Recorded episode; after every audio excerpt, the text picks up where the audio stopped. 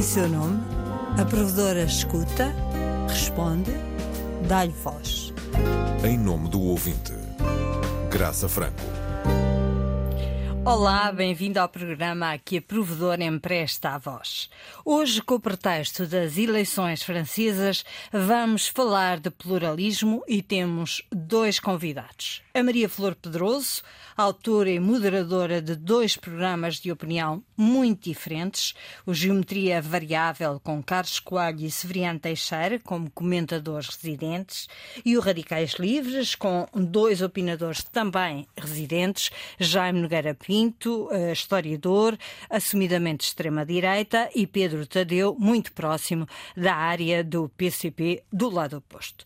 O outro convidado, diretor de informação da RTP, aqui está só, e sublinho, só como um dos jornalistas e comentador de outro programa, o Contraditório, um programa de análise da responsabilidade e moderação de João Barreiros, e nesse painel participa em conjunto com outros dois jornalistas, a Luísa Meireles e o Raul Vaz. Vamos começar este programa com o início de outro, exatamente de Maria Flor Pedroso e o Geometria Variável. Senhora Professora não disse nada, recebeu Ah, recebeu uma queixa uma queixa.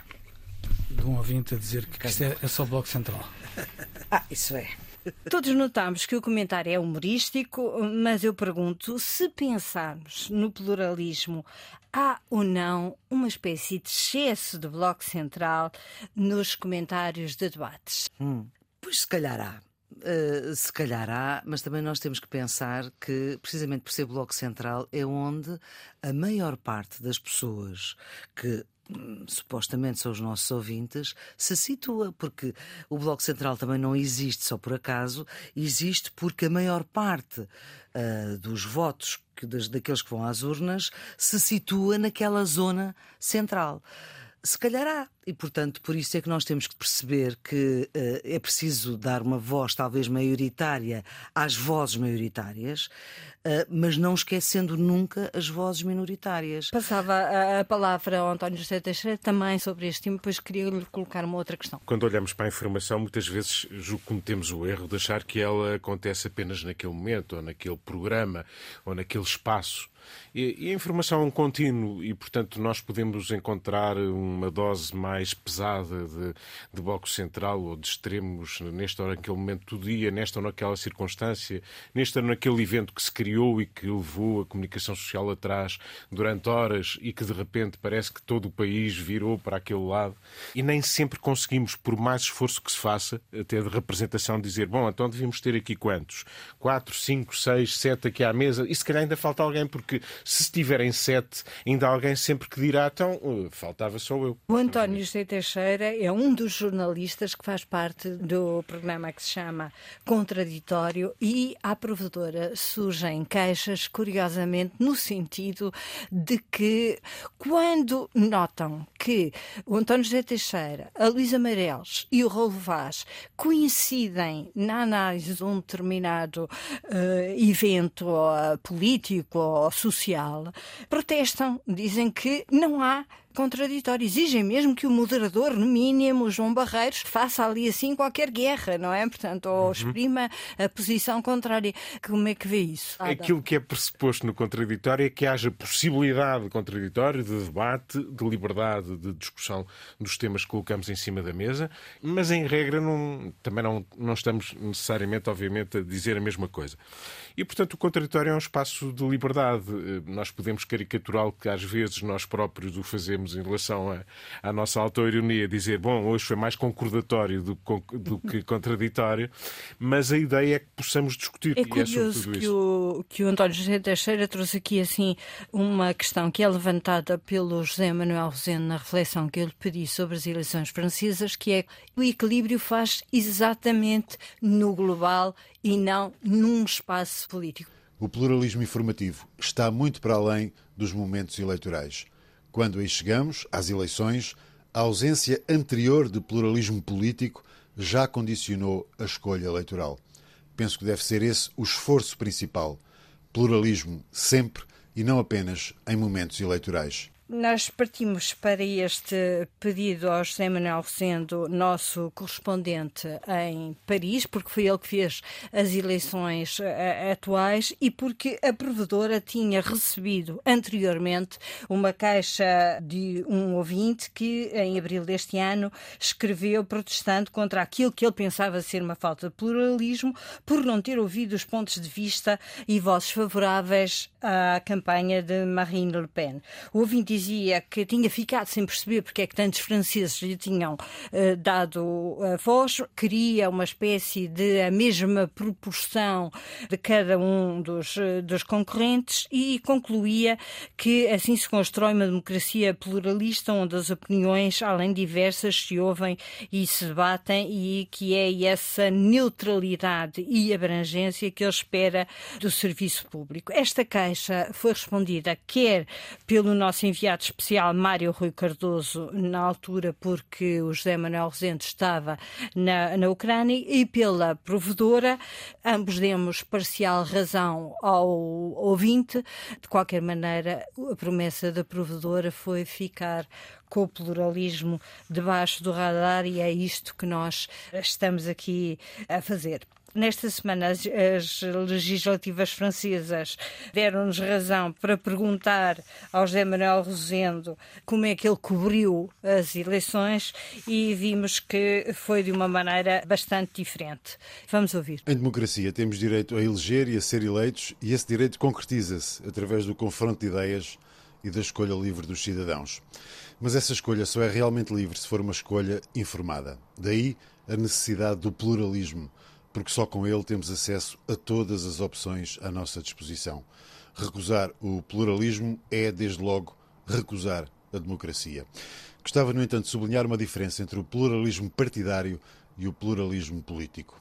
Não tenho por certo que o pluralismo partidário seja tão abrangente quanto o pluralismo político, e temos tendência para uma visão que se restringe ao olhar partidário, esquecendo que há muito mais política para além desse quadro dos partidos políticos.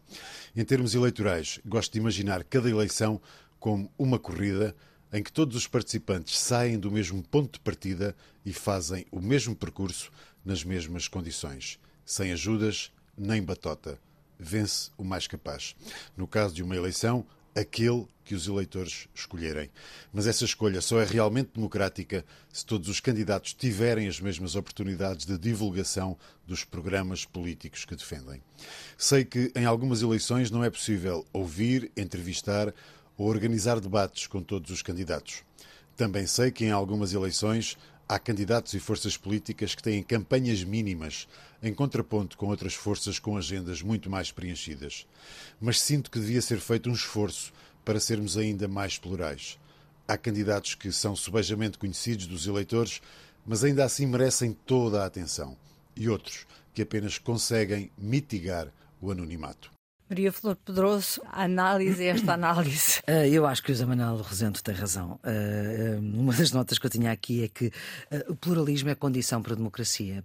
Temos a obrigação de trazer à antena todas as perspectivas sejam partidárias, sejam políticas. E esta distinção que o José Manuel faz é uma distinção muito importante, porque, obviamente, há mais ideias do que aquelas que, se, que estão uh, agrupadas nos partidos políticos.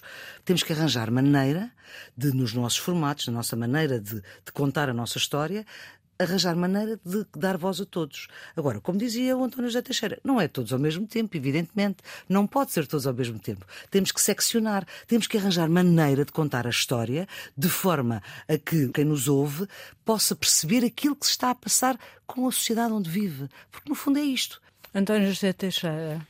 Bom, eu julgo que aqui este, este lado do papel do jornalismo uh, nesta matéria não é apenas abrir a porta a todos num período eleitoral em que as oportunidades devem ser uh, idênticas para todos os que se apresentam uh, à tal corrida que corrida. o José Manuel Rosendo gosta de imaginar. O desafio do jornalismo, mais do que em período eleitoral abrir a porta a toda a gente para poder dizer o que vem e que propostas tem, é sobretudo questionar eh, os comos e os porquês eh, daquilo que acontece ou daquilo que é proposto aos cidadãos. Eh, porque os cidadãos precisam desse trabalho, de, de ver que consistência é que tem aquilo que se lhes diz José Manuel Rosendo, além do certo que já ouvimos, põe também o dedo na ferida em relação à diferença que existe na cobertura entre as eleições eh, de um país estrangeiro e aquilo que é cobertura nacional. Fazer a cobertura de umas eleições em Portugal é completamente diferente de fazer a cobertura de eleições em França. No primeiro caso, o nosso trabalho destina-se principalmente a quem vai votar nessa eleição. No segundo caso, é um trabalho que apenas pretende informar quem está em Portugal sobre as eleições num país vizinho. No primeiro caso, há uma redação a acompanhar as eleições. No segundo caso, o de França, há um correspondente ou um enviado a fazer o trabalho. O pluralismo informativo deve estar sempre presente, mas a perspectiva com que olhamos diferentes eleições em diferentes países para diferentes públicos altera a nossa atitude e os nossos critérios. Se em eleições em Portugal devemos acompanhar todos os candidatos durante a campanha eleitoral da mesma forma e com o mesmo recurso do meios, no estrangeiro isso é impossível. Para além disso, e em França, preste especial atenção a esse aspecto, o contexto das eleições ou do acontecimento é sempre muito importante. Mais do que os soundbites dos candidatos, ligar os discursos à realidade permite perceber melhor o que se está a passar. Isso, por vezes, fazemos pouco. O nosso trabalho não pode esgotar-se na recolha desses soundbites bem acomodados num texto apelativo, dando aos candidatos a mesma visibilidade. Jornalismo plural não é o mesmo que tempo de antena. Por fim, o pluralismo informativo está muito para além dos momentos eleitorais. Quando aí chegamos, às eleições, a ausência anterior de pluralismo político já condicionou a escolha eleitoral. Penso que deve ser esse o esforço principal. Pluralismo sempre e não apenas em momentos eleitorais. Temos antenas, várias, que emitem 24 horas por dia, 7 dias por semana. Para que queremos, afinal, todo este tempo? Se há desculpa que não podemos ter, é de que não temos tempo.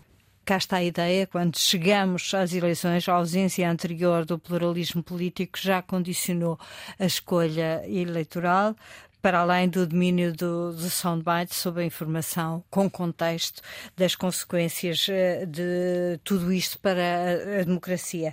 O José Manuel Rosendo Dixit, uhum. e agora o que é que diz Ambrio Filipe Pedroso? Ah, diz que ele tem toda a razão. De facto, o, o pluralismo não tem a ver com, com, com tempos de antena. E isso, às vezes, é uma noção que é muito difícil de explicar aos partidos políticos, aos responsáveis dos partidos políticos, porque muitas vezes vezes olham para o jornalismo com, com essa lógica de que uh, isto é tempo de antena. Não, não é. Eh, e não é de todo, e, e, sobretudo quando se está a fazer coberturas eleitorais, e, e, obviamente que ele tem toda a razão, uma coisa é uma cobertura eleitoral nacional, outra coisa é quando se é enviado e que se está a cobrir uma eleição noutro país, não tem nada a ver. Portanto, eh, eu acho que esta análise que ele faz é muito apurada e, e tem muito a ver com aquilo que é o nosso trabalho cotidiano. Quase que isto, não digo que devia ser uma Bíblia, mas quase. O António José Teixeira estava a abanar com a cabeça, isto ainda não tem propriamente. Sim, um enviado especial, um correspondente num país é a testemunha, o, o observador eh, que um órgão de comunicação eh, tem eh, num determinado território, numa determinada área. E eles são os olhos, os ouvidos, os sentidos dessa pessoa, com tudo o que transporta culturalmente, com o tempo que tem, com o conhecimento que tem, com as pessoas que conhece, com aquilo que lê, com aquilo que observa. E é isso que faz com que eh, descreva, eh, com que caracterize, eh, que, com que trace duas pinceladas sobre o que se passa naquele país ou naquele território. E muitas vezes, como a Flor dizia, o jornalista não é um instrumento que coleciona declarações. E isso faz deste homem, deste enviado, José Manuel Rosendo em concreto, uma pessoa preciosa que está no seu lugar, no seu uhum. posto, observando o que se passa e que nos conta aquilo que se passa. Uh, e isso uh, é algo que tem um nome, tem uma assinatura, uh, pelo qual ele dá a cara, dá a voz àquilo que diz, àquilo que faz. Vamos acabar com outras eleições, umas eleições recentes, as eleições do PSD. O jornalista António Jorge lançava uma antena aberta recentemente, falando exatamente das conclusões da missão da Rádio Pública depois de entrevistar os dois candidatos. Vamos ouvir. Antena 1 apresentou na hora hora anterior uma entrevista a um dos candidatos à liderança do Partido Social Democrata, Luís Montenegro, depois de ontem a editora de política da Rádio Pública ter também entrevistado em direto, exatamente no mesmo horário, Jorge Moreira da Silva. Bom dia, Natália Carvalho, editora de política da Antena 1. Natália, está concluída a missão da Rádio Pública. Entrevistamos os dois candidatos porque uh, não foi possível realizar um debate. Um debate que estava e... previsto aqui na Antena 1, precisamente. Exatamente. Fez falta este debate? Uh, estava concluído o serviço público com as duas entrevistas? Era fundamental ouvir as propostas, eh, quer de um, quer do outro. Uh, creio que isto terá sido uma força de expressão estar concluído, porque para já esse trabalho nunca está concluído, não é? Quer dizer, acho que, acho que não, há muito mais do que as entrevistas, há perceber como é que depois põem em prática as suas propostas, enfim, há uma infinidade de coisas. António José Teixeira. Bom, uh o debate está aí, aliás, ainda há um congresso para, para os próximos dias. É o debate no PSD continua. O serviço público está longe continua. de estar concluído mesmo nesta matéria. Maria Flor Pedroso, muito obrigada por ter aceitado este convite. António José Teixeira, mais uma vez também o meu obrigado, obrigado e obrigada, obrigada pelo convite.